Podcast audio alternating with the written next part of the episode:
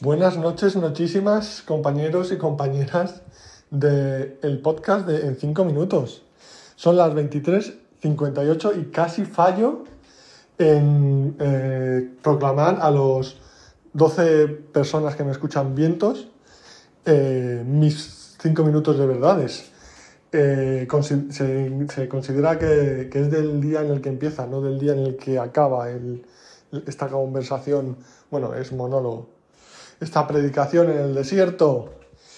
Em, pues sí, eh, es cuando empieza, porque eh, realmente se nos ha impuesto una visión temporal en el que, esto ya lo he dicho alguna vez, que las cosas empiezan y las cosas acaban y es bueno el cristianismo porque otras eh, civilizaciones y culturas pensaban que era más bien cíclico y, y entonces el cristianismo pone un principio con la creación y un fin con el juicio final. Y otras religiones abrahámicas y de todo tipo las siguen.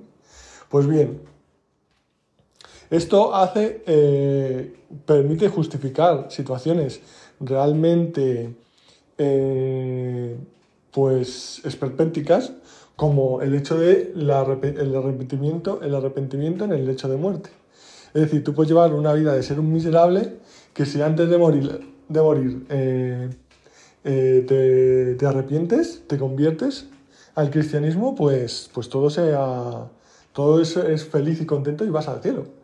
Y esto está tan metido en nuestras venas que si vemos a un personaje en una película, en una novela, que eh, es un sinvergüenza y al final se hace, salva la partida cambiándose al favor de los buenos, pues lo vemos con carisma y con cariño.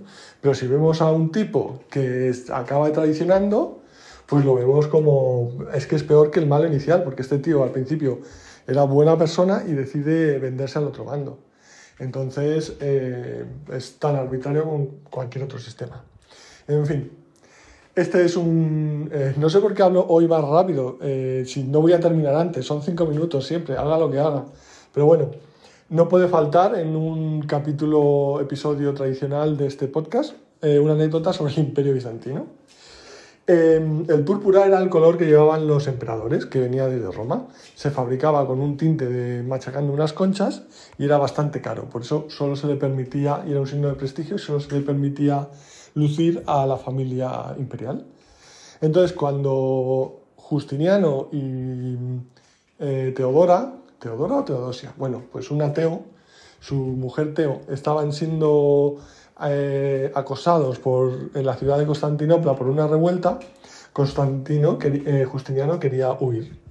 Y Teodora, Teodosia, le dijo que el púrpura era la mejor de las mortajas diciéndole, amigo mío, es que si abandonas la capital de tu imperio, te van a matar allí donde estés. Al final, obviamente, los dos se quedaron, masacraron a decenas de miles de personas y pues la historia feliz del imperio bizantino desde entonces. Ibas, y tú dirás, hombre, y tan feliz que ya no existe. Bueno, pero ya lo he dicho, que lo que importa no es el final, es el proceso.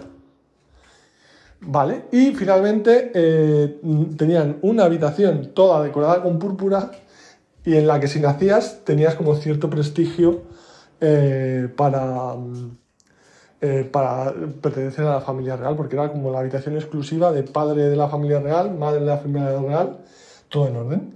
Se llamaba a los que nacían así los porfirogenetas. Eh, tampoco puede faltar en un episodio tradicional una crítica al sistema laboral.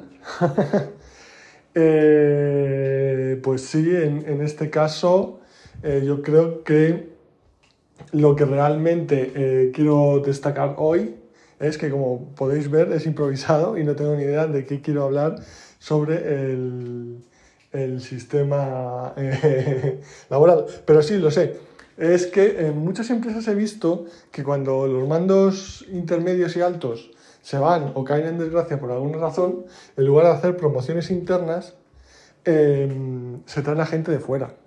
Lo cual a mí eso siempre me parece un poco deprimente, ¿no? Incluso para la propia empresa, es decir, no tengo ningún empleado que se merezca el ascenso. Pues no, no dices que estás atrayendo talento, que tus empleados son productivos, son felices, son capaces entonces, realmente me parece un poco rarito e hipócrita.